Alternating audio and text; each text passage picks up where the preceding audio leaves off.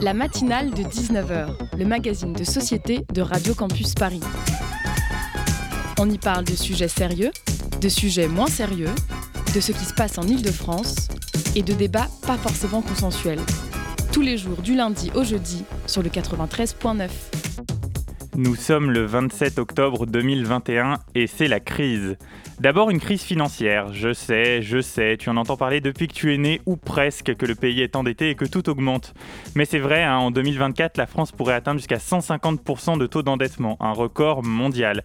Ce qui signifierait entre autres que bah, pour 1 euro dépensé, l'État, lui, eh bah, il va en devoir 2,50 à ses créanciers. Cette histoire de dette, c'est un peu un casse-tête et personne ne sait le résoudre. D'un côté, l'on nous promet un revenu universel pour tous, d'un autre, on nous dit qu'il faut augmenter nos impôts, et au milieu, bah, on nous dit qu'il faut faire les deux. Ces histoires de dette, ça nous impacte indirectement. D'abord avec la hausse des prix du gaz, de l'électricité, de l'essence, mais ça va plus largement que ça. Hein.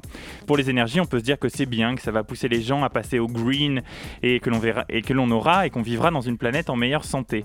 La vérité, c'est que la reprise après le Covid-19, elle est à l'origine de cette hausse. La vie reprend peu à peu et l'on revient à un monde normal. Attention, je ne te dis pas que tu peux enlever ton masque en public, faire des bisous à tout le monde et ne plus te laver les mains. Le virus est toujours là, respectons les gestes barrières pour reprendre les termes du gouvernement non, ce que je te dis, c'est que l'on est plus confiné, de plus en plus de gens retournent en présentiel dans les universités, au travail ou en vacances. Et ça, bah, c'est un peu comme quand tu donnes des bonbons en classe. Si c'est à 1, ça va, il en reste plein pour plus tard. Mais si toute la classe s'y met, la boîte est vide avant même que tu aies pu en prendre un. Et bah avec les énergies, c'est pareil. Tout le monde revient et donc tout le monde a besoin d'essence, de gaz pour se chauffer et d'électricité pour recharger nos appareils toujours plus connectés. Cette surconsommation énergétique, finalement, elle nous amène droit dans une crise environnementale. En fait, non elle nous y amène pas, on y est déjà. Et ça, ça a un impact sur nos cultures. Tiens, hier, je lisais un article. La tonne de blé, elle est passée à 280 euros, un record depuis 2012. Avec notre mode de vie actuel, nous accélérons le réchauffement climatique et nous déréglons notre mer nourricière. Elle a du mal à produire du blé pour nourrir 7 milliards d'âmes. Or, si le prix du blé augmente, et celui de l'énergie aussi, la farine va nécessairement augmenter. Si la farine augmente, c'est le prix du pain qui s'envole. Or, quand les Français veulent du pain mais qu'ils ne peuvent plus en acheter, des têtes tombent. Ouais, littéralement. Manquerait plus qu'une pain beige bourgeoise du haut de son appart nous dise que nous n'avons qu'à manger de la brioche.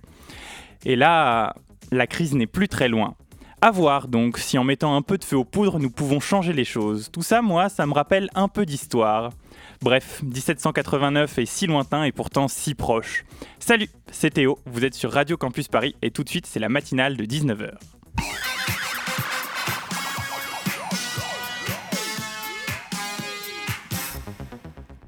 Et ce soir sur le 93.9, nous sommes partis pour une heure d'émission. Une heure d'émission où nous vous proposons toujours plus d'actu et d'infos exclusives. C'est la raison pour laquelle, en fin d'émission, nous parlerons de Roissy-en-Brie. Nous recevrons ensuite dans nos studios le festival Paris Science. Le festival du film scientifique a lieu ce week-end et l'intelligence artificielle est au cœur des créations de cette année. Mais tout de suite, nous recevons Claire Egnel et Tony Canadas pour discuter des métiers du numérique et de l'environnement. Voilà pour le programme de la matinale de 19h sur le 93.9. La matinale de 19h sur Radio Campus Paris. Bonsoir Claire Egnel. Bonsoir. Alors, vous êtes membre de l'association pour un réveil écologique, c'est bien ça? Oui, c'est ça.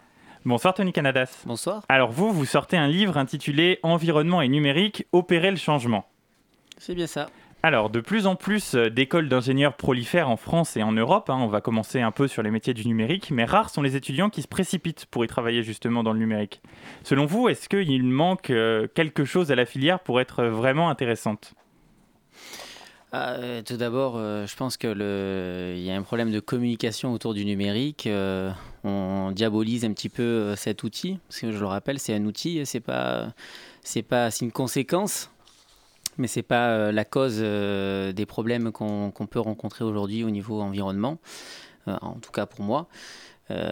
donc, je suis assez étonné d'ailleurs parce que je pensais que justement les jeunes étaient plus addicts sur le, sur le, numérique. Donc, je suis assez étonné qu'il y ait en fait, ce qui marque beaucoup les jeunes aujourd'hui, c'est que euh, la personne qui va travailler dans le numérique, c'est un peu le geek qui passe son temps derrière son écran, qui a une tête un peu en mode calculette et qui voit personne, se coupe de toute vie sociale.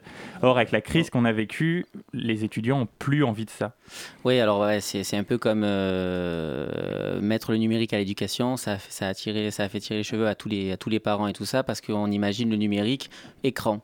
Mais le numérique, c'est pas ça Ça, c'est juste un gadget. le numérique, c'est pas ça. Moi, je parlerai plutôt de cas d'usage et en quoi le numérique est un outil qui peut, en tout cas, accompagner dans le quotidien les citoyens. Et alors, justement, si le numérique, c'est pas cet aspect très geek, c'est quoi aujourd'hui le numérique? Bah, euh, alors, euh, premièrement, le numérique, il faut comprendre une chose, c'est que sur cette crise environnementale qu'on connaît et qu'on est, je pense qu'au début, euh, le numérique, ça nous a permis de comprendre, de mesurer aujourd'hui l'impact que pouvait avoir l'activité humaine. Et après, euh, ben, le numérique, euh, on en a fait, euh, on en a fait ce qu'on a voulu, c'est-à-dire un peu comme tous les, comme tous les sujets. Dès qu'on a parlé d'économie, on a créé des inégalités. on a créé des inégalités de partout. Alors que le numérique, à la base, c'était censé plutôt pour justement accompagner, aider au quotidien les citoyens.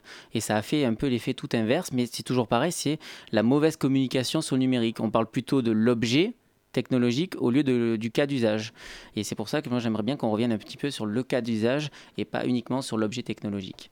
Oui, parce que finalement, aujourd'hui, l'objet technique, il est un peu pointé du doigt. Enfin, on le voit de plus en plus que euh, on nous parle de grosses fermes de serveurs qui sont perdues je ne sais où, à Manille, aux Philippines ou même au fond de la mer, qui euh, polluent énormément, qui consomment énormément de données et qui euh, finalement sont tout sauf écologiques. Alors, on y arrive. Donc, deux, deux, chiffres, moi je parlerai de deux chiffres qui peuvent être contestés, mais en tout cas, c'est ces chiffres-là que j'ai en tête.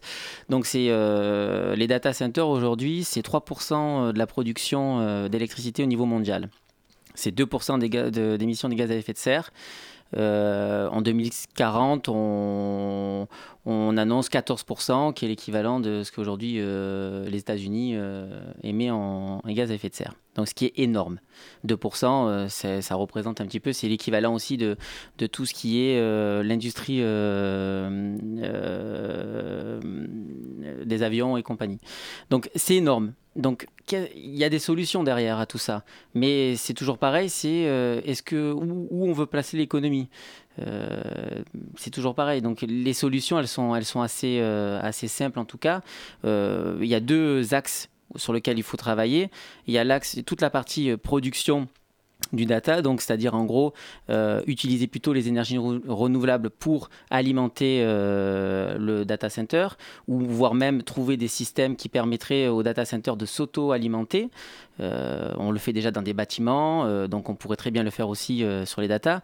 Construire des data centers également dans des climats où il fait très froid, sur la partie refroidissement des, des serveurs, ben, c'est euh, euh, utiliser, euh, essayer d'utiliser plutôt les eaux, les eaux glaciales des, des mers, l'eau de pluie. pour la partie plutôt serveur, c'est essayer de diminuer dans les heures creuses, de diminuer les, des serveurs qui sont aujourd'hui très peu utilisés. Donc, euh, donc il y a plein d'actions euh, au niveau du data. Et c'est aussi également, bien évidemment, essayer de, produire euh, les matériaux, mais pas utiliser le minerai, utiliser des matériaux, des ressources qui polluent aujourd'hui et qui sont importantes pour notre, notre planète, notre, notre écosystème. donc, c'est utiliser d'autres matériaux. Je pense qu'on en est capable, hein, parce que si au Moyen-Âge, on m'avait dit qu'on ferait voler des avions, on m'aurait brûlé sur le bûcher. Donc là, je pense qu'on en est capable. Et après, il y a toute la partie action humaine, euh, le consommateur, l'utilisateur. Donc c'était toute la partie gestion des mails. Par exemple, euh, vider sa corbeille euh, à minima une fois par mois. Qui le fait aujourd'hui? Moi, je le fais toutes les semaines. Mais qui le fait aujourd'hui, vider sa corbeille? Qui supprime ses spams? Qui supprime également les, les newsletters? Parce qu'aujourd'hui, qui lit les newsletters? Alors qu'il y a tout sur Internet. Qui, pareil, tous les, tous les, les, les euh, qui enregistrent au niveau local plutôt que dans le cloud. Aujourd'hui, on a tous tendance à vouloir enregistrer dans le cloud, alors qu'on on pourrait très bien enregistrer aussi au niveau local. Bon. Qui, euh, c'est toujours pareil, euh, idem pour les, moteurs de recherche. utiliser les outils, les, les, sites sur lesquels on va régulièrement, mais il faut les mettre en favori pour éviter de, de taper sur les moteurs de recherche. Utiliser des moteurs de recherche dites éthiques comme Ecosia qui travaille sur les sujets environnement ou comme Lilo qui est bon, un métamoteur qui pas encore, mais qui œuvre sur les sujets au niveau social et tout ça. Mais justement, ces, ces, moteurs de recherche que vous nous citez, il y en a certains qui ont été un peu pointés du doigt en disant qu'ils faisaient du greenwashing, que finalement la solution au numérique, c'était pas seulement de planter des arbres. Non, on est bien, d'accord. Ça, on, est, on prêche un convaincu. Mais il faut un geste déjà. À la différence de Google, pour pas les citer, ou Microsoft, qui eux aujourd'hui euh, ne font pas forcément de pas euh, vers, euh, vers l'environnement. Ecosia, en tout cas, aujourd'hui, le fait mal ou bien on peut critiquer, on peut ne pas être d'accord, mais ils, participent, donc euh, pourquoi pas les aider. Euh. Moi, je suis pas pour aller chercher le coupable à chaque fois. Euh. je suis plutôt pour celui, bon, il a été coupable par le passé, mais il veut, il veut se racheter entre guillemets, il veut essayer. Donc bon, ben si, si il y met du sien, pourquoi pas aller l'aider. Mais en tout cas, il y a un changement de comportement qu'il faut avoir au niveau de la consommation. Oui, finalement, aujourd'hui, ce que vous nous dites, c'est que euh, ce sont les citoyens en fait qui ont les clés. C'est aux citoyens d'être éduqués, de euh, revoir leur manière de, consommer le numérique. On est tous citoyens. Euh, et on a tous notre part de responsabilité. Les entreprises ont leur part de responsabilité, euh, le citoyen lambda a sa part de responsabilité, euh, les gouvernements ont leur part de responsabilité parce qu'ils sont là pour impulser aussi une politique. Donc on a tous notre part de responsabilité, mais je dis qu'à force d'aller chercher le coupable, finalement, quand on regarde vraiment, on s'aperçoit que qui a envie de changer son comportement, qui a envie de changer de, son confort, qui a envie de sortir de son confort au quotidien, finalement. Parce que euh, c'est de partout. Hein. Moi, je parle aussi, euh, moi, j'en veux beaucoup euh, aussi au gouvernement parce que la durée de vie, par exemple, des, de l'électroménager, pourquoi on l'a réduit à 5 ans ou 3 ans pour les, pour les frigos et compagnie, alors qu'à l'époque de mes parents et de mes grands-parents, c'était, bon, mes grands-parents un peu moins, mais peut-être mes parents, ils duraient 15 ans, 20 ans. Aujourd'hui, 5 ans, ils sont programmés pour. donc, donc, on pousse à la consommation. Et donc là, forcément, je dis qu'aujourd'hui, la croissance économique actuelle n'est pas compatible avec l'environnement. Oui, en fait, c'est carrément notre business model euh, à l'échelle de nos sociétés. Ah, c'est tout qu'il faut, revoir. Ah oui, complètement. Et le, le, le, fond du, du... De toute façon, pour moi, il y a deux grands axes sur lesquels il faut travailler avant de parler des énergies renouvelables, tout ça, parce que ça, c'est euh, le comment. C'est euh, premièrement la consommation, avec la surconsommation, qu'il faut réduire complètement, et le modèle de production revenir à un savoir-faire plus local, revenir à une production plus locale, euh, manger, euh, j'allais dire pour l'alimentaire, essayer de manger des légumes et des fruits de saison. Moi, c'est ce que je fais. Par exemple, là, ça y est, j'ai arrêté les tomates. J'adore les tomates. Mais j'ai arrêté les tomates parce que c'est plus de saison. Personne n'est euh, est, choqué. Moi, j'ai entendu, j'entendais encore hier en disant, bien, je suis content à Lille, j'arrive à faire pousser un olivier. Et moi, ça me choque parce que c'est pas dans un climat. Euh, on n'a plus de saison. Je sais pas si vous avez remarqué, mais euh, été, hiver, automne, euh, printemps, enfin, on n'a plus vraiment de saison. Donc, et, ce, dérèglement climatique, on attend d'être au pied du mur pour agir. Alors qu'il y a plein d'actions qu'on peut, il y a plein d'actions qu'on peut faire au quotidien, mais après, encore une fois, euh, il y a aussi une volonté euh, gouvernementale et il y a une volonté euh, politique entreprise. ceux qui nous gouvernent aujourd'hui, tout simplement, qu'il faut qu'ils se réveillent et parce que sinon ça va devenir dramatique. D'ailleurs, sur les réfugiés, on parle de réfugiés et compagnie. Maintenant, on va parler de réfugiés climatiques. Ça existe. Hmm. Et on va les, et on va les, on va quoi On va les renvoyer où? Enfin, c'est pas possible. Donc il faut vraiment changer euh, son modèle, euh, son modèle de, le modèle de société. Il faut le changer. Il est plus, euh, il est, il est obsolète. Il est devenu obsolète. Claire Agnel, je vois que vous acquiescez depuis tout à l'heure. Vous avez envie de répondre à ce qui nous est dit là maintenant? Oui, enfin, effectivement, juste pour répondre sur la, responsabilité entre le, consommateur et donc la collectivité avec les entreprises et l'État, c'est un peu le, un peu le problème de, l'œuf et de la poule, euh, et c'est souvent un argument qu'on ressort euh, euh, par l'un de ces acteurs pour envoyer la responsabilité à l'autre. je voulais d'abord juste commencer par citer une étude par un cabinet de conseil qui s'appelle Carbone 4, qui a en gros prouvé que un citoyen, avec tous les gestes qui étaient à sa disposition de citoyen, donc tous les leviers qu'il a à sa disposition dans ses choix de consommation, d'investissement, etc., il ne pouvait faire que 20% de l'effort dont on a besoin pour respecter les accords de Paris. ça veut dire que donc 80% du reste, c'est du ressort de la collectivité, à la fois des entreprises et de l'État. Et donc déjà, je trouvais ça important de le rappeler que effectivement, même si les usages aujourd'hui, c'est alors sur l'impact du numérique, 60% de, de l'impact c'est dans l'usage et on a environ 30% qui est donc sur la, la construction, donc les métaux rares, etc. Tout ce qu'on va mettre pour construire le, le, système électronique, mais donc il y a l'usage et ça, bah, là, là non plus, j'ai pas envie d'aller pointer facilement le consommateur parce que évidemment c'est des usages qui sont façonnés par les entreprises qui les construisent, par l'État qui va pouvoir réguler ou non, et donc c'est effectivement quelque chose qu'il faut prendre à l'échelle systémique. Donc aussi un autre point que j'avais envie d'évoquer aussi sur le numérique, c'est qu'effectivement on parle de 3, 3 à 4% d'impact de, de, gaz à effet de serre, donc on peut se dire au final c'est assez peu par rapport à d'autres secteurs comme le transport, la construction, le logement. mais ce qui est intéressant, c'est deux choses. C'est déjà c'est un, un, secteur qui est en très forte croissance, ça a été rappelé. on a 6%, ce, ce chiffre d'impact des gaz à effet de serre, il, il croît de 6% par an et donc il pourrait doubler d'ici 2025. Euh, et aussi, en fait, il y a énormément de choses et de décisions qui se prennent aujourd'hui.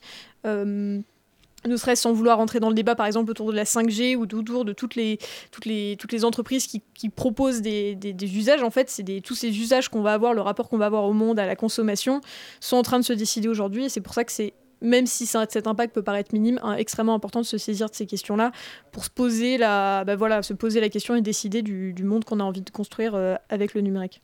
Vous pensez qu'on met euh, trop de poids, entre guillemets, sur les épaules des générations à venir? On leur dit oui, mais nous, c'est déjà trop tard, euh, il faudrait voir ça avec nos enfants, nos arrière-petits-enfants. Je pense que les gens, enfin, corrigez-moi si je me trompe, mais saisissent pas assez l'urgence de la situation. Oui, bah, là, là, pour le coup, donc, euh, moi, donc, sur, sur, mon, sur mon collectif, euh, c'est effectivement un collectif d'étudiants. Et, effectivement, notre message, c'est euh, qu'en tant qu'étudiant, en gros, on, admet l'urgence écologique, notre situation aussi un peu privilégiée parce qu'on est étudiant sur toutes grandes écoles, dans un pays riche comme la France. et donc, on s'engage notamment à, travailler pour à choisir des employeurs en fonction de critères écologiques.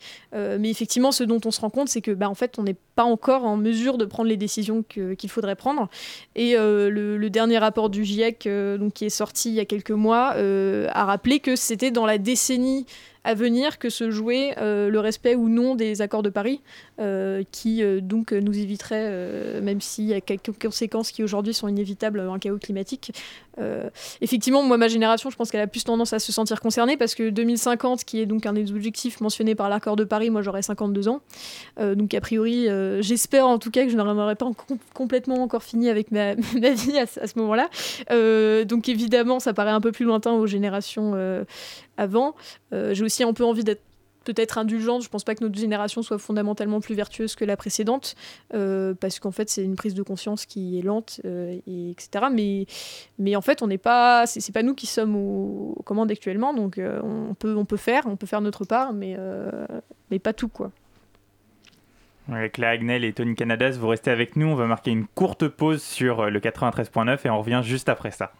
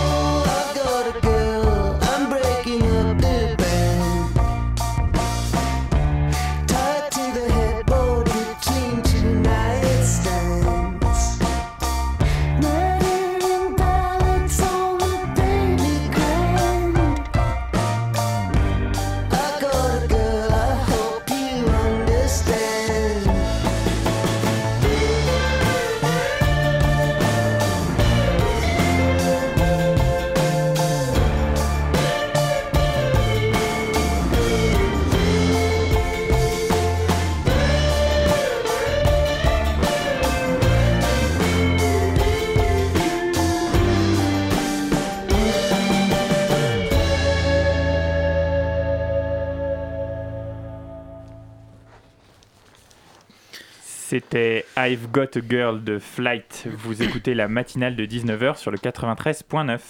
La matinale de 19h sur Radio Campus Paris. Alors, on en parlait juste avant euh, notre pause musicale. Euh, aujourd'hui, on a de plus en plus de jeunes, d'étudiants qui préfèrent euh, choisir leurs employeurs plutôt sur des conditions écologiques que réellement économiques. en quoi c'est important aujourd'hui? Enfin, pourquoi c'est aux étudiants aujourd'hui d'impulser cette nouvelle mode? Alors, donc en fait, en fait, comme je le disais, peut-être pour, rappeler, euh, enfin, je vais parler de ma démarche puisque c'est celle euh, dont je peux parler, euh, enfin de la démarche de mon collectif. en fait, l'idée c'était que enfin, à la base, c'est né d'une interrogation d'un certain nombre d'étudiants qui se rendaient compte globalement qu'on est dans une trajectoire qui nous amène dans le mur. Euh, donc euh, voilà, c'est un constat que tout le monde peut faire. Et ensuite, qui ont décidé de réfléchir comment est-ce que notre statut d'étudiant euh, joue là-dedans, quel impact on peut avoir, quelle responsabilité on a aussi? et donc en fait, en 2018, donc c'est un certain nombre d'étudiants de grandes écoles, donc il y avait Polytechnique, HEC, Centrale, l'IMIN, l'ENS, etc., qui ont décidé d'écrire un manifeste donc, qui s'appelle le Manifeste étudiant pour un réveil écologique dans lequel on rappelle cette urgence et on dit euh, qu'on choisira pas, euh, on, choisira un employeur selon des, conditions euh, des critères écologiques, donc uniquement compatibles avec la trajectoire des accords de Paris, ce qui est très optimiste. Hein, enfin, on a tous beaucoup de mal à chercher à, trouver le candidat parfait en ce moment. Et donc pour répondre à, pour répondre à la question, en fait, c'est nous, nous c'est le levier qu'on a identifié comme étant à la fois de notre ressort. On s'est dit, bah, en fait, déjà on vient d'un pays qui nous place en position de privilégié et encore plus de grandes écoles. Euh, c'est pas le luxe de tout le monde de pouvoir choisir son employeur. Et nous, parce qu'on l'a, parce qu'on a cette possibilité-là, on a la responsabilité de le faire. Euh, parce qu'en fait, on s'est aussi rendu compte, en sortant ce, manifeste qui a été signé par 32 euh, 000 étudiants, on s'est rendu compte que bah, c'est un argument qui faisait peur, enfin, qui, fonctionnait, que le risque à l'emploi, bizarrement, est plus convaincant que bah, le cataclysme climatique dans lequel les pratiques de certaines entreprises nous, engagent. et donc, en fait, on a décidé de continuer à, à travailler sur à la fois donc pour guider les étudiants qui souhaitent faire ce choix de manière informée en leur donnant des outils, et également pour continuer à envoyer ce signal-là aux entreprises en considérant qu'en tant qu'étudiant avec ce statut particulier, c'était notre responsabilité de le faire. Et, vous n'avez pas peur que ce soit juste une passade, que justement, bah, une fois que votre génération elle est passée, les employeurs vont se dire bon bah les, les conditions autour de l'environnement sont un peu retombées, on va rebasculer sur de l'économique bah, évidemment, c'est toujours la crainte que, l'écologie euh, passe à la trappe par rapport à d'autres sujets. Et d'ailleurs, ça, l'a toujours été. C'est pour ça qu'on est dans, cette situation, que ça a toujours été euh, placé euh, en second, voire en troisième, derrière des enjeux économiques. Euh, mais euh, mais bah, après, il y a un moment où nous, ce qu'on voudrait aussi, c'est le message qu'on essaie de faire passer aux entreprises, c'est que de toute façon, de gré ou de force, cette transition, elles vont devoir la faire. Euh, ne serait-ce que parce que, bah, en fait, il suffit que ce soit par exemple une entreprise d'agroalimentaire.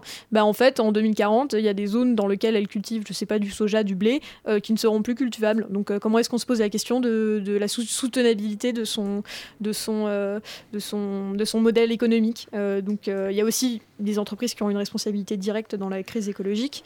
Euh, et malheureusement, elles résonnent souvent à des échelles de temps qui font que quand on leur parle de la décennie d'après, ça leur semble complètement abstraite parce que ce qui les intéresse, c'est euh, la rentabilité court terme.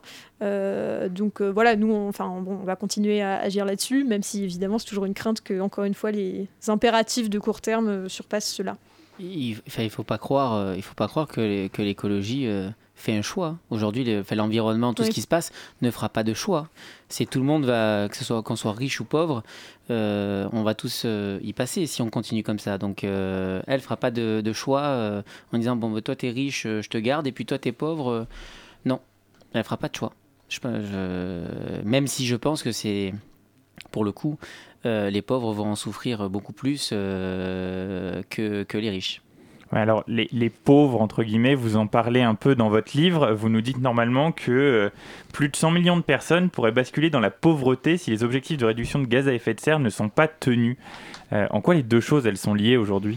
Bah, si, si, on si on, si c'est pas, si on n'arrive pas à, diminuer cet impact euh, gaz à effet de serre et compagnie, ça va créer de plus en plus des inégalités.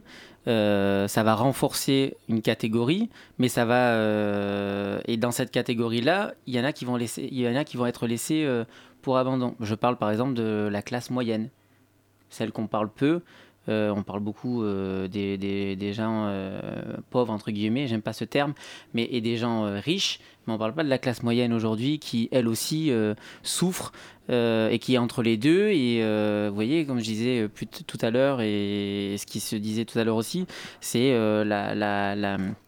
euh, d'aller euh, toujours euh, chercher de dire le consommateur, le citoyen lambda, oui tu pollues avec ta voiture, oui tu pollues avec ton cycle de compagnie, mais est-ce qu'il a les moyens de changer aussi ce confort-là? Est-ce qu'on lui donne les moyens de changer ce confort-là?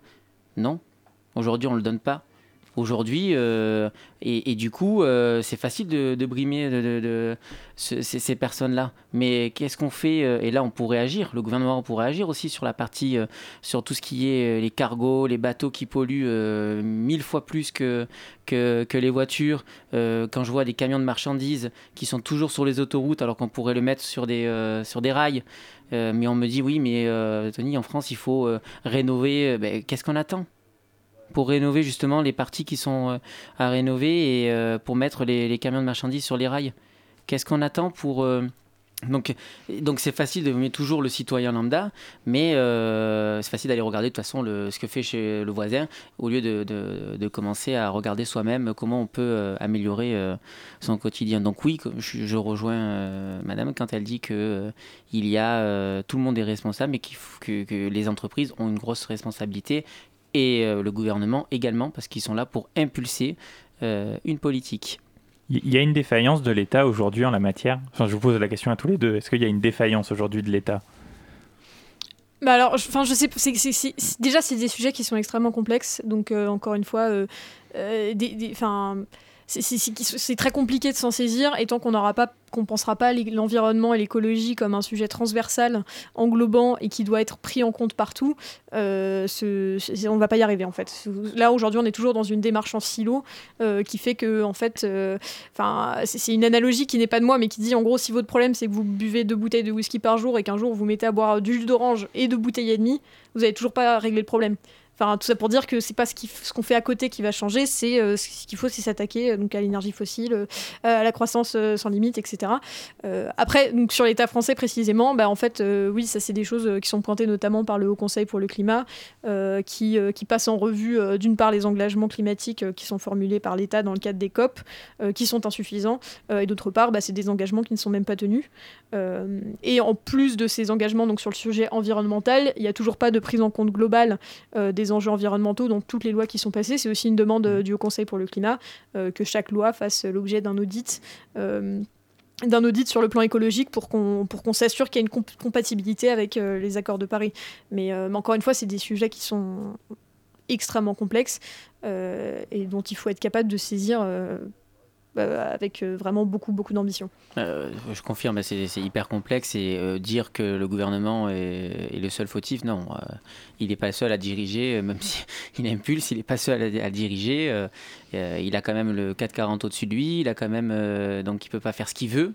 il est, il est, il est, il est pris entre guillemets à partie par, euh, bah, par les banques, par, euh, on le voit bien avec la Banque européenne, on voit bien avec tous ces, toutes les, décisions qu'ils prennent, qui vont à l'encontre aujourd'hui de, de l'environnement. Clairement, moi je le dis toujours, le, le fond du problème, il est économique. Enfin, euh, tant qu'on on placera, on positionnera l'économie au-dessus de tout, au-dessus de l'humain et tout ça, et elle l'a rappelé, ne pas mettre en priorité l'environnement et l'écologie, ben, on, aura, on continuera à, avoir ce qu'on a aujourd'hui. quoi.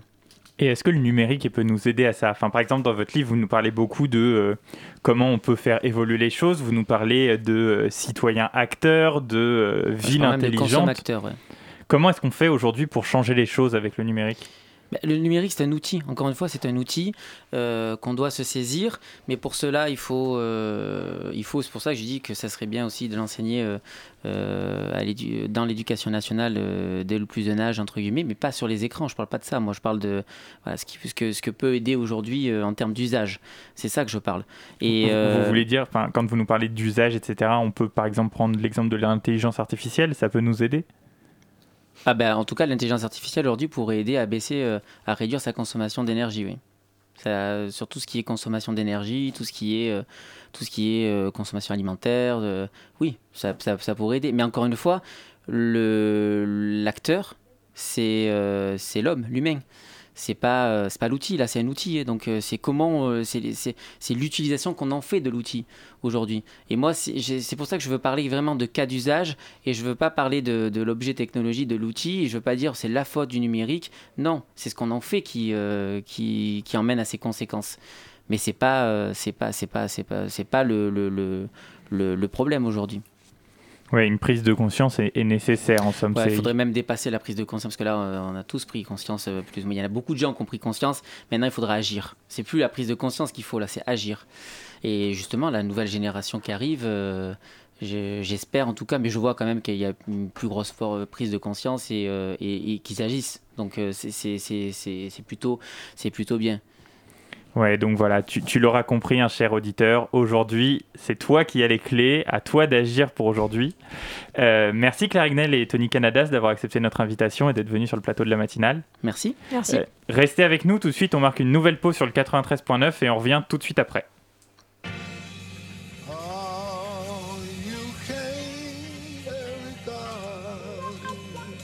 Yeah, yeah, yeah.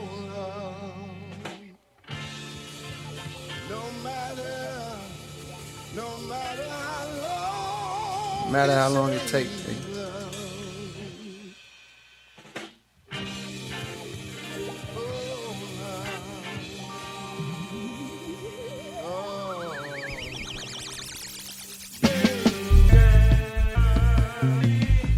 Spiraling up, just like a rich nigga staircase. No fly zone, please stay the fuck out my airspace. Niggas say things behind back, shit they wouldn't dare say. Know it's on sight when I see you, I'm working at Squarespace. Yeah, top of the morning, I know that you thought I was dormant. Woke up early from shots that was swarming, a block from the ops, the cops in the orbit. Cause somebody got popped, now they knocking on doors, trying to find an informant. But I ain't seen Nathan, I'm minding my business, as God is my witness. The weapon gon' prosper that's forming against me. Nigga, I'm starving immensely. Know when I'm done with these songs, you gon' miss me. Jamarin, I'm on my grizzly. You niggas just cuz, but no, not the ones in the big leagues. After the fall off, I promise I'm coming and selling out Wrigley's. Nigga, I'm just a product of poverty, full of narcotics to profit off quickly. My family tree got a history of users that struggle with demons, not really the hustler instincts. Therefore, often my pockets was empty. So while some of my partner was serving up rocks on the corners of project assemblies, me, I was starting to envy. Wanna be on the top where it's plenty. Wanna be in a spotlight where every bitch want me like Rihanna dropping new Fenty. What I see in the sky, the villas of ceiling can't reach up too high, evidently. Nah, shit. I can't reach up too high, evidently. Never seen no one driving a Bentley. I can't be out here mopping up Wendy's. My life is all I have. My rhymes, my pen, my pad. And I done made it out the struggle, don't judge me. What you're saying now won't budge me. Cause where I come from, so often, people you grow with laying in a coffin. But I done made it through the pain and strife. Is my time now, my world, my life, my life. Stuff that I seen got me traumatized. I let the K go when Johnny died. Swinging that motherfucker side to side. We don't participate, ain't with that squashy shit. All we believe in is homicide. I got a good heart, so I send teddy bears every time we make their mamas cry. I pray that my past ain't ahead of me. 21. When I'm in love, I love heavily. Oh God. If you betray me, you dead to me. 21. I disrespect you respectfully. Straight up. I got some partners who left this earth. Maybe the pain made it better. Oh God. Just know that they secrets is kept with me. Oh God. I feel like the streets is in debt with Straight me. Up. I gave my heart away to all the dog hoes, cause that's who accepted me. 21. I blame my pops for that shit, cause if he didn't fail, he could've corrected me. 21. Give all the props to my mama, cause no matter what, she always protected me. Oh God. I promise you it ain't no checking me. Oh, God. Jump in the water, get wet with Straight me. Up. 21. 21. You on my money or wanna have sex with me? Can't let the odds of the law get the best of me. I get the answer and you get the test of me. I see chicken, you niggas is breasting me. Planted a seed, but it ain't a sesame. Can't let you niggas or bitches grow next to me. My life is all I have. My rhymes, my pen, my pad. And I done made it out the struggle, don't judge me. What you saying now? Won't budge me. Cause where I come from, so often, people you grow with laying in a coffin. But I done made it through the pain and strife. Is my time now, my world, my life, my life? My Life de J. Cole, un peu de rap et de musique fun sur Radio Campus Paris. Le Zoom, dans la matinale de 19h. Et ce soir sur le 93.9, le Zoom est présenté par Lucas Richard de la rédaction de Radio Campus Paris. Bonsoir Lucas. Bonsoir Théo. Alors aujourd'hui, avec euh, grand plaisir, nous recevons nos partenaires euh, à la radio justement. Donc Laura Fontenio, programmatrice grand, programmatrice grand public du Festival Paris Science, et Marina Vasseur, chargée de communication du Festival Paris Science, dans, vous l'aurez compris, le Festival international du film scientifique Paris Science. Du coup, euh, bonsoir. Bonsoir. Bonsoir. Et du coup, justement, en, me renseignant, je me posais cette question. Qu'est-ce que c'est qu'un film scientifique? Comment c'est Quels sont les critères justement? Alors, c'est un film qui parle de science. euh, donc, nous nous présentons des documentaires. Alors, euh, certains, c'est de la vulgarisation, tout simplement, expliquer euh, ce que les chercheurs font sur le terrain euh, au quotidien. et d'autres films sont plutôt des films de grand, grand écran, on appelle ça. et donc là, c'est des films de réalisateurs qui ont la science comme sujet, mais qui cherchent plus à voir quelle implication la science a dans la société. Ok, donc ça reste quand même la science au premier plan. Tout à fait. Mais du coup, justement, comme c'est euh, international, est-ce que vous recevez, par exemple, je sais pas, des films euh, de différents pays, par exemple des films de scientifiques euh, d'Afrique, par exemple? Euh, oui. Oui, c'est on... arrivé. C'est arrivé. Euh, je n'ai pas d'exemple en tête cette année, mais euh, on a eu effectivement des, des films de, de, tous les continents. Ok, bah très, ça peut être intéressant justement. C'est pas, c'est rare qu'on voit justement ce genre de film. Les, les, points de vue sont différents ou pas dans ce genre de film, ou est-ce qu'on est vraiment dans de la pure, dans du pur jargon scientifique? Euh, non, non, forcément, les points, de vue, euh, les points de vue sont différents et surtout, ça nous montre aussi comment la science est différente. Euh, je pense l'année dernière, ou il y a deux ans, un film sur un scientifique iranien. Et, forcément, voilà, tous les scientifiques ne sont pas logés à la même enseigne. Donc, forcément, que ce soit un film d'ailleurs américain, un film français, on, voit forcément des, différences dans le traitement des scientifiques au sein même de leur pays. Et euh, est-ce que du coup, justement, avec, notamment depuis euh, l'année dernière et cette année avec le Covid, est-ce que du coup le Covid est aussi plus au centre des thématiques ou pas plus que ça?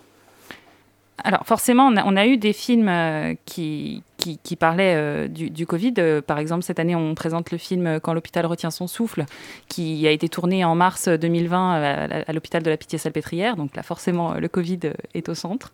maintenant, le documentaire, c'est une forme qui demande du temps. Et, je, pense qu'il y a encore beaucoup de films à faire sur ce sujet-là parce que les auteurs ont besoin d'avoir un peu de temps aussi pour, euh, pour prendre du recul. Et donc, euh, je pense que c'est pas encore fini, on en aura d'autres. Mais on, a, déjà eu effectivement euh, beaucoup de, films sur cette thématique-là. Ok. Est-ce que c'est justement comme. Il y a aussi, j'ai pu voir qu'il y avait aussi des concours, notamment avec des remises de prix, des visionnages devant des jurys. Mais est-ce que c'est purement professionnel ou est-ce que c'est aussi les, par exemple, un amateur comme moi pourrait faire un film et euh, le soumettre pour qu'il soit euh, jugé? Euh, oui, enfin, en soi, euh, nous, on reçoit chaque année 400 films, à peu près, ah, à la Palafilm. Et, euh, et il y a autant euh, de films plus ou moins amateurs, en fait. Après, ça dépend. Sinon, il y a la compétition Symbiose aussi, euh, où on fait appel chaque année à des jeunes réalisateurs et des doctorants. Et ils ont 48 heures, en fait, pour tourner un film et euh, qui est projeté ensuite au festival. Bon, là, je vous en parle, c'était, ça s'est passé la semaine dernière, mais euh, du coup, c'est quelque chose qu'on euh, reconduit chaque année. Et, et comment vous l'organisez, sa symbiose? Comment vous choisissez tel ou tel doctorant? C'est eux qui vous contactent ou c'est vous qui les contactez Alors, on communique dessus et après, c'est euh, eux qui nous contactent et qui nous envoient des candidatures. Et euh, on, les sélectionne déjà par rapport à leur, à leur motivation parce que bah, il faut, euh, prendre 48 heures du coup de son temps pour se consacrer 100% à, à, la réalisation, au montage, à l'écriture de ce film. Euh, ensuite, les binômes sont vraiment formés par tirage au sort, au hasard, avec des réalisateurs. Et euh, c'est là euh, que c'est chouette et où toute la créativité peut naître quoi, de cette collaboration. Donc symbiose, si je comprends bien, c'est un étudiant, un doctorant qui mmh. va finalement être le script et un réalisateur d'autre part. Comment ce réalisateur il est choisi? Eh bien, pareil, comme le scientifique, il nous écrit euh, avec une, un, une, motivation, voilà, une lettre de motivation. Et euh, ce qui est intéressant, c'est que chaque réalisateur va aussi apporter un petit peu sa patte. On a eu jusqu'à présent des personnes qui travaillaient, par exemple, dans l'animation, euh, dans le stop motion, euh, dans la réalisation de fiction ou documentaire. Et, donc, bon, les films sont accessibles actuellement en ligne, si vous voulez les voir, le cru de 2021, mais on a à chaque fois des choses très très différentes. Et est-ce que justement c'est réservé que aux médias filmiques ou est-ce que par exemple, ou, ou au court métrage, mais est-ce que vous pourrez par exemple, je sais pas, soumettre un programme court de par exemple 5 minutes qui reste en rapport avec la science? Oui, aussi. aussi. On a, on a une sélection de, courts-métrages.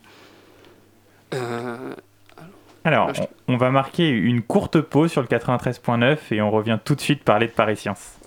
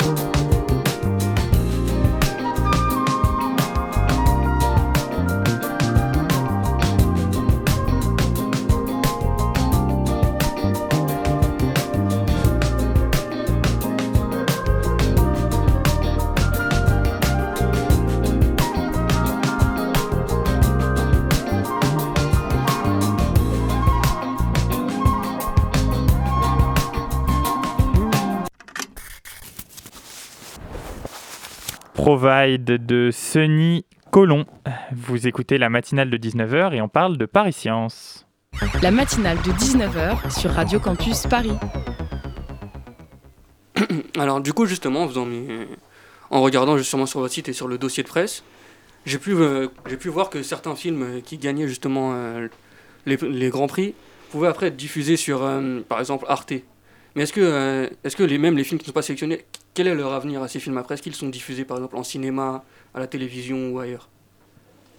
Alors, on a quelques films, euh, quelques films de la sélection qui ont des, des sorties cinéma, euh, alors, peu en France. Euh, le documentaire euh, au cinéma en France, c'est encore euh, très rare. Mais euh, par contre, la plupart des films euh, ont, ont- ont déjà eu ou auront une diffusion euh, télé. Ok. Et euh, certains autres films, d'ailleurs, sont aussi disponibles maintenant sur les plateformes euh, Netflix, Apple TV, euh, voilà. Ok, très bien. Et, et quelle est la programmation justement de cette année? À quoi on peut s'attendre? Alors, comme euh, tous les ans, on essaye de, de mettre à l'honneur euh, toutes les sciences. Donc, euh, on aura euh, des thématiques de géologie, de paléontologie, de sciences de l'environnement. Et cette année particulièrement, on fait un focus sur une thématique qui s'appelle Dans nos têtes. Et euh, donc, comme son nom l'indique, euh, qui va s'intéresser à ce qui se passe dans nos têtes, donc tant au cerveau qu'à l'intelligence, à l'esprit, euh, pour le meilleur euh, comme pour le pire. donc voilà, il y a une sélection spécifique de films sur cette thématique-là. C'est ce qui explique aussi pourquoi dans la programmation on peut voir beaucoup de films sur l'intelligence artificielle. Alors, il y a un des deux, euh, on a deux films sur l'intelligence artificielle et il y en a un effectivement qui, rentre complètement dans cette thématique puisque la, réalisatrice se donne pour mission de, dématérialiser l'esprit humain, donc euh, de le faire, euh, de le rendre pérenne même après la mort. Voilà. Et j'ai vu aussi que c'était pas juste le côté scientifique qui était jugé, puisqu'il n'y a pas que des scientifiques dans les jurys, mais aussi un côté complètement cinématographique, audiovisuel, qui respecte, qui traite aussi de l'œuvre euh, en tant que telle. Et du coup, je voulais savoir, euh, est-ce que c'est pas, c'est des films qui sont pas forcément destinés à un public de scientifiques, quoi, du coup, au final? Pas du tout, même. Euh, L'objectif même de Paris Science, c'est de parler à toutes et tous, euh, toute, personne euh, qui s'intéresse aux sciences ou non, euh, les, néophytes par exemple, toute personne juste curieuse. Nous, ce qu'on veut montrer à travers la programmation, c'est que la science peut vraiment faire partie de notre quotidien et qu'elle peut être partout. C'est un petit peu l'attention qu'on a quand, l'équipe sélectionne des films, par exemple, sur ce qui se passe dans les hôpitaux publics. Ça nous concerne tous, citoyens et citoyennes, par exemple. Bah, merci beaucoup. Et est-ce que du coup, pour euh, par exemple l'édition de l'année prochaine, est-ce qu'il y a déjà des, des changements de, de prévus, des améliorations, des choses que vous- par rapport à cette année ou les autres années que vous aimeriez revoir, par exemple? Euh, là, c'est très tôt pour le dire. Ah, ok, on va déjà se concentrer sur cette année. Excusez-moi. Et alors le festival, il a lieu où? Partout. Pour le coup, euh, cette année, on sera au Muséum national d'histoire naturelle et à l'Institut physique du Globe de Paris. On revient du coup euh, dans nos salles habituelles et on a toute une programmation aussi en ligne euh, qui peut être vue partout sur réservation. Voilà. Est-ce que c'est la même? Est-ce qu'il y a des choses qui diffèrent? Il y a des choses qui sont pareilles? Les, choses qui diffèrent, je dirais que c'est le nombre de séances. Après, les films qui seront euh, visibles en ligne sont aussi visibles euh, en salle. On aura neuf films en ligne en tout, mais ils seront également suivis euh, de rencontres en direct avec des intervenants scientifiques, des, les équipes de films, et une possibilité du coup d'interagir avec eux depuis votre écran. Très bien. Eh bien, merci beaucoup d'avoir accepté l'invitation de la matinale. Euh, la, Merci matinale de, la matinale de 19h, c'est pas fini. Restez juste après ça. La matinale de 19h. Du lundi au jeudi sur Radio Campus Paris. Et alors, après avoir parlé d'environnement, de science, eh ben aujourd'hui nous allons parler avec toi, Lucas, de là où tu as grandi. On va parler de Roissy-en-Brie. C'est ça. Aujourd'hui, je vais vous parler de ma ville. J'habite une petite ville de Seine-et-Marne, Roissy-en-Brie.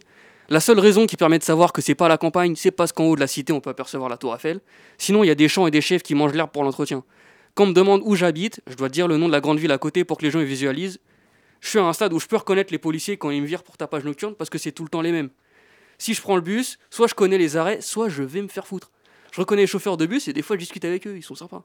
C'est vraiment la campagne à portée de Paris. Ça fait un an qu'on a des trottinettes électriques en ville et c'est pas pour toute la ville. Des fois, il y a une partie de la ville où les lampadaires ils fonctionnent pas la nuit. Je sais où habite le maire. Quand il neige trop, on est coupé du monde parce qu'on n'a pas de train ni de bus. Le dernier RER, il arrive à 22h30 et le dernier bus, il est à 20h30. J'ai moins d'un bus par heure. Pour nous, les mecs de Paris, ils sont pas comme nous. La plupart, on dirait qu'ils sont arrogants parce qu'ils ont plus que nous et qu'on les a ramenés à la campagne. C'est une ville de merde. Quand je rentre à 23h, tout est fermé, il n'y a rien à manger, il n'y a aucun commerce d'ouvert. Mon lycée, c'était le lycée pour trois villes parce qu'il n'y a pas d'autres lycées publics sinon. Je vais devoir reprendre l'exploitation familiale et finir agriculteur comme mon père parce qu'ils veulent construire un parking. Non, c'est faux. Mais je vis dans une ville où si t'as pas le permis, c'est à chier. Je vis dans une ville où on peut pas aller fumer des gens dans la forêt et se poser sur les rails parce qu'après 22h, il n'y a plus de train. Mon club de hand, il est sur deux villes parce que sinon, il n'y a pas assez d'adhérents. Mais pourquoi tu nous parles de tout ça? Parce que j'y vis depuis environ 15 ans et j'ai l'impression que ça m'a permis de rencontrer des gens incroyables. Ça m'a fait comme moi je suis maintenant, avec une situation à la maison pas terrible. Mais j'ai l'impression que c'est un peu mon grand rêve, cette ville de merde. Le nombre d'endroits où je me suis cassé la gueule, où j'étais déchiré dans la Wachi bagnole, c'est ma voiture. Je sais pas, j'ai pas de meuf, mais je pense que j'aimerais. Si je mets 20 minutes pour aller à la gare, mais je kiffe en vrai. Je connais mes voisins, je connais aussi le vieux qui balade son chien à 17h, comme je connais le mec chelou qui m'a fait écouter son remix de Caris à la sortie du lycée, alors qu'il a 30 ans. J'ai l'impression de vivre dans un petit village de campagne, sauf que j'ai le RER. Et en plus, on a des prostituées à 5 minutes en caisse, et ça, c'est chambé. Mais est-ce qu'il y a vraiment des trucs qui changent par rapport à ici, à Paris? Je parle pas d'éléments précis, je sais que c'est à peu près pareil dans les trois quarts des villes de Seine-et-Marne. Et je le sais parce que j'ai fait du hand pendant environ 10 ans, et j'ai visité énormément de villes, que ça soit à Provins, où l'entraîneur de l'équipe adverse c'était aussi l'arbitre, à Avon, où on fait une heure de route en restant dans le même département pour se faire casser la gueule. Notre entraîneur, il venait en trottinette et il se faisait emmener par la mère d'un joueur en match parce qu'il n'avait pas le permis. C'est des trucs qu'on vit que ici. La semaine dernière, j'ai découvert un enclos avec des ânes et des chèvres, on pouvait accéder par un chemin qui mène dans la forêt. Se dire, ouais, aujourd'hui on va à Torcy pour aller au ciné parce que chez nous ils diffusent pas tous les films. Les candidats pour la mairie qui font leur propagande à 8h du mat devant la gare. Les bus qui sont supprimés des fois sans raison. Le fait que je, pète un cap quand je bouge à Paris parce que c'est lumineux à mort et tout est ouvert. Je prends l'autoroute sinon pour aller au centre commercial à côté de chez moi. Le mec du grec qui me demande comment ça va chez moi et si mes parents ils vont bien. Je sais pas, c'est complètement différent comme atmosphère. J'ai pas vraiment de préférence. À Paris, j'ai rencontré des gens cool. J'ai l'impression d'être le gars de la campagne qui monte à la capitale pour ramener le bif. C'est faux. J'ai des cousins dans le Périgord. La vie de ma mère, quand Roissy, c'est Paname par rapport au Périgord. Je parle de la région entière. Chez mes cousins, ils vivent dans un hameau. C'est si pété de vivre dans un hameau. Pour s'occuper, ils font des activités de ouf. Genre, ils dépaissent un port. C'est super fun. Le seul défaut de Roissy, c'est pas les trains parce qu'il y en a pas, c'est pas les bus parce qu'il y en a pas. C'est François Bouchard, le maire de la ville, qui soutient Macron. Sinon, il y a un distributeur de pizza, donc en vrai, c'est cool. C'était Lucas Richard de la rédaction de Radio Campus Paris qui nous a parlé de sa ville natale où l'on peut y voir le reflet bah, de nombreuses villes de France. Moi aussi, j'ai vécu dans une petite ville comme ça. Et voilà, je crois que c'est tout pour la matinale de ce soir. J'espère que cette émission t'aura plu et que tu auras appris plus de choses qu'hier, mais bien moins que demain. Merci à Claire Egnel et Tony Carnadas d'être venus nous expliquer les métiers du numérique du numérique. Pardon. Merci aussi à Lucas Richard pour sa chronique sur Roissy-en-Brie et d'avoir animé notre Zoom sur le festival Paris Science. Merci à Laura Fontenio et Marina Vasseur d'avoir accepté notre invitation. Merci aussi à Léa Lesest d'avoir ouvert les micros de la matinale ce soir pour que nous puissions te parler, cher auditeur. Merci aussi à Hugo Leroy, le coordinateur de notre émission, qui choisit avec nous les sujets que nous te présentons et permet à nos invités de venir ici. Et enfin, merci à toi, cher auditeur, et tes oreilles attentives. Nous existons grâce à toi, grâce à ton écoute, tes mails et les infos que tu nous donnes. Tu es notre raison d'être, celles et ceux qui nous poussent à trouver le scoop et l'exclusivité, à satisfaire tes moindres besoins d'infos et à faire en sorte que tu apprennes des choses. Sans toi, la matinale n'existe plus. Alors merci de nous choisir. Et merci aussi de choisir Radio Campus Paris, puisque je crois savoir que dans Extérieur Nuit, nous recevons des gens un peu spéciaux ce soir. Euh, spéciaux, je ne sais pas, mais nous aussi, on a la chance de recevoir une Marina ce soir. On va parler du dernier film de Catherine Corsini, La Fracture, et on reçoit donc la comédienne Marina Foyce et la productrice Elisabeth Perez. On vous parlera aussi bien sûr du film de Wes Anderson, The French Dispatch, Last Night in Soho, et de séries avec la dernière saison de Family, Family Business et You, saison 3. Eh bien, un beau programme en perspective. Cher auditeur, reste à l'écoute. La matinale de 19h, elle revient en toute exclusivité pour toi dès demain sur le 93.9 à 19h et 24h sur 24 sur Radio Campus Paris. Je te dis à plus tard et surtout, enjoy